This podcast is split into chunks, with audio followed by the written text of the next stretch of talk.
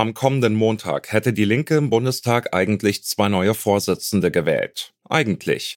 Denn jetzt haben die Parteispitzen auf ihrer Klausurtagung beschlossen, die Wahl des neuen Fraktionsvorsitzes zu verschieben. Der Grund? Bisher gibt es keine neuen Kandidatinnen, die den Job machen wollen. Und der langjährige Fraktionsvorsitzende Dietmar Barth stellt sich nicht noch einmal zur Wahl. Ebenso wenig wie seine Co-Vorsitzende Amira Mohamed Ali. Wieso ziehen sich die beiden jetzt zurück und warum gibt es zurzeit niemanden, der sich ihren Job antun will? Darüber haben wir unter anderem mit Dietmar Bartsch persönlich gesprochen. Ich bin Johannes Schmidt, hallo.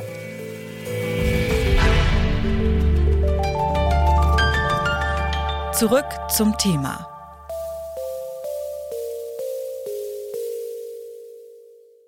Am Rande der eben erwähnten Klausurtagung der Linken in dieser Woche hat der parlamentarische Geschäftsführer Jan Korte Folgendes gesagt. Ich würde es vielleicht in ein Bild fassen wollen. Also wir haben es heute dann doch hinbekommen, eine stabile Seitenlage für diese Fraktion hinzubekommen. Und jetzt geht es darum, den ganzen Laden wieder aufzurichten, was unsere Verantwortung ist. Klingt so ein bisschen nach Unfall und Krankenhaus, wie Jan Korte da über seine Partei spricht. Tatsächlich ist es in den vergangenen Monaten nicht besonders gut für die Linke gelaufen. Bei der letzten Bundestagswahl haben sie es nur haarscharf in den Bundestag geschafft. Und die umstrittene linken Ikone Sarah Wagenknecht, die droht bereits seit längerem damit, eine eigene Partei zu gründen. Die Unruhe in der Bundestagsfraktion ist dementsprechend groß. Ausgerechnet in dieser Lage hat der bisherige Fraktionsvorsitzende Dietmar Bartsch verkündet, ich stelle mich nicht nochmal zur Wahl. Warum? Das habe ich ihn selber gefragt. Schauen Sie, ich bin der Fraktionsvorsitzende im Deutschen Bundestag, der mit Abstand am längsten im Amt ist. Also schauen Sie Friedrich Merz, ich hatte noch Ralf Brinkhaus und Volker Kauder als Fraktionsvorsitzender erlebt. Ich war noch mit Andrea Nahles zusammen Fraktionsvorsitzender, mit Christian Lindner. Also ich bin derjenige, der am längsten im Amt ist. Und nach acht Jahren, das finde ich durchaus vernünftig und diese Entscheidung stand lange fest, kann man wirklich auch an jemand Neuem übergeben. Ich finde das eigentlich eine vernünftige Regelung. Diese Entscheidung stand lange vor der letzten Bundestagswahl bei mir fest. Und ja, ich habe immer auch gesagt, ich werde mich nicht vom Acker machen. Deswegen selbstverständlich in dieser Krise stehe ich sowieso für die Linke bereit, dass wir wieder auf die Erfolgsspur kommen. Denn die größte Krise, das kann ich Ihnen versichern, ist das mit Sicherheit nicht. Ich war dabei, als wir 1990 es geschafft haben, wo alle Medien und die gesamte Öffentlichkeit gesagt hat, dieser Laden ist tot. Ich war dabei, als wir 2002 aus dem Bundestag bis auf zwei Frauen ausgeschieden sind und wir sind wiedergekommen. Und ich sage voraus, wir kämpfen darum und werden es schaffen, dass wir 2025 als Linke im Deutschen Bundestag vertreten sein werden. Nun nimmt es aber den Anschein, dass viele Fraktionskollegen und Kolleginnen diesen Optimismus nicht fühlen, denn im Moment gibt es niemanden, der sich zur Wahl stellt für den Fraktionsvorsitz. Deshalb auch jetzt nochmal die Verschiebung des Wahltermins in den Oktober. Was denken Sie denn, warum aktuell niemand Ihren Job machen möchte, wenn doch die Zuversicht eigentlich groß ist? Na, die Zuversicht ist bei mir insoweit groß, dass ich sage, wir kämpfen. Und ich glaube, dass es viele in der Linken gibt, denn wir haben zum Beispiel in meinem Heimatland eine stabile Landesregierung rot-rot. Wir haben einen Ministerpräsidenten in Thüringen. Wir stellen Oberbürgermeister, Landräte, haben auch gerade aktuell mehrere Oberbürgermeister gewonnen. Also es gibt nicht nur eine Fiktion, sondern es gibt auch reale Ergebnisse. Aber Fakt ist, die derzeitige Situation ist ausgesprochen kompliziert.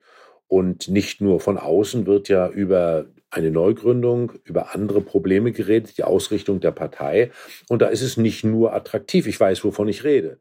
Denn sofort, wenn man im Amt ist, dann gibt es ganz viele, die sehr, sehr, sehr, sehr schlau sind. Von außen ist das kein Problem, aber auch von innen.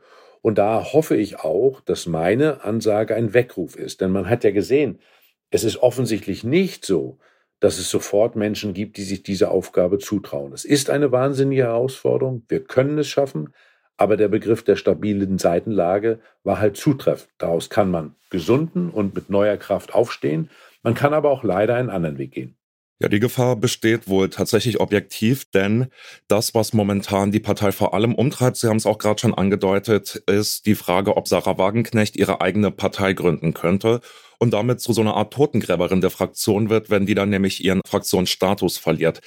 Welches Gefühl haben Sie denn von der Klausur mitgenommen? Steht so eine Abspaltung des Wagenknecht-Lagers bevor oder haben Sie die Hoffnung, dass die Fraktion sich da nochmal zusammenrauft? Also um das klar zu sagen, mein Ziel ist, dass wir gemeinsam agieren.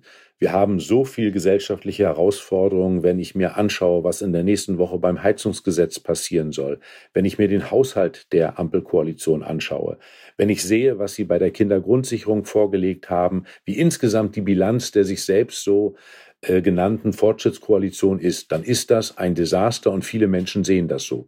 Deswegen werde ich darum kämpfen, dass wir gemeinsam agieren und die linke Opposition im Deutschen Bundestag sind. Soweit mal der scheidende Fraktionsvorsitzende Dietmar Bartsch. Holen wir uns jetzt mal noch einen Blick von außen dazu. Sarah Wagner ist Politikwissenschaftlerin an der Queen's University Belfast und forscht zu linken Parteien. Sie sagt, dass sich niemand für den Fraktionsvorsitz meldet, zeigt, in welcher Krise sich die Linkspartei befindet. In der nächsten Zeit kann es passieren, dass die Linken ihren Fraktionsstatus im Bundestag verlieren. Das ist nicht ganz unwahrscheinlich, dadurch, dass sie nur mit ein paar extra Personen überhaupt erst in den Bundestag gekommen sind und deswegen falls Sarah Wagenknecht wirklich diese eigene Wagenknecht-Partei gründet und Menschen mitnehmen würde aus der Fraktion, die Partei Die Linke dann von einem Fraktionsstatus, also von der Fraktion Die Linke zu einer Gruppe runtergestuft werden würde, was natürlich bedeuten würde, die Partei, die Fraktion, die verliert erstmal Ressourcen und natürlich auch eine gewisse Art der Kollektivität im Bundestag. Also das bedeutet dann, dass die PolitikerInnen, die wir im Bundestag sehen, eher als Einzelpersonen vielleicht auch agieren würden, was natürlich gerade jetzt zu Zeiten der Linken nicht wirklich hilfreich sein würde.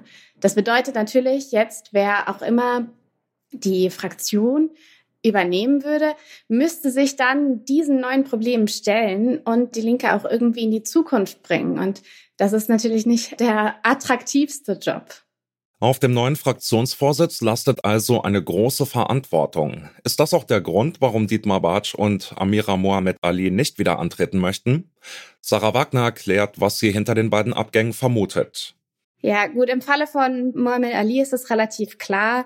Sie hat auch sehr deutlich gemacht, ihr Rückzug kommt auch aus dem Gesichtspunkt Sarah Wagenknecht. Sie ist schon sehr, sehr lange nah an Wagenknecht und ihren politischen Ideen und deshalb dieser Konflikt innerhalb der Partei ist natürlich für Mohamed Ali auch problematisch und daher kann man das sehr gut verstehen, warum sie jetzt nicht unbedingt weiterhin in der Führung der Fraktion sein möchte und vielleicht auch sich ein Türchen offen halten möchte, falls Sarah Wagenknecht ihre eigene Partei gründet.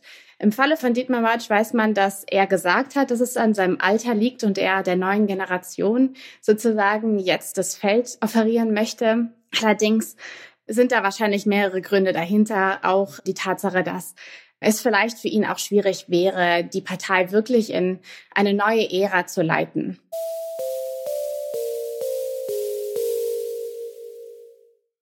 Wer auch immer es am Ende wird, der neue Fraktionsvorsitz der Linken steht vor einer wirklich großen Aufgabe, die zutiefst gespaltene Fraktion vor dem Auseinanderbrechen zu bewahren. Und diese Verantwortung, die ist wahrscheinlich einer der Gründe dafür, dass sich bisher niemand um die Aufgabe reißt. Um einen passenden Vorsitz zu finden, haben die Linken nun Zeit bis Mitte Oktober. Bis dahin geht die offizielle Amtszeit von Dietmar Bartsch und Amira Mohamed Ali. Und vielleicht zeichnet sich bis dahin ja auch ab, ob Sarah Wagenknecht wirklich eine neue Partei gründet. Und damit sind wir am Ende dieser Folge. Mitgearbeitet haben Mareike Zank, Astrid Jörke und Alea Rentmeister.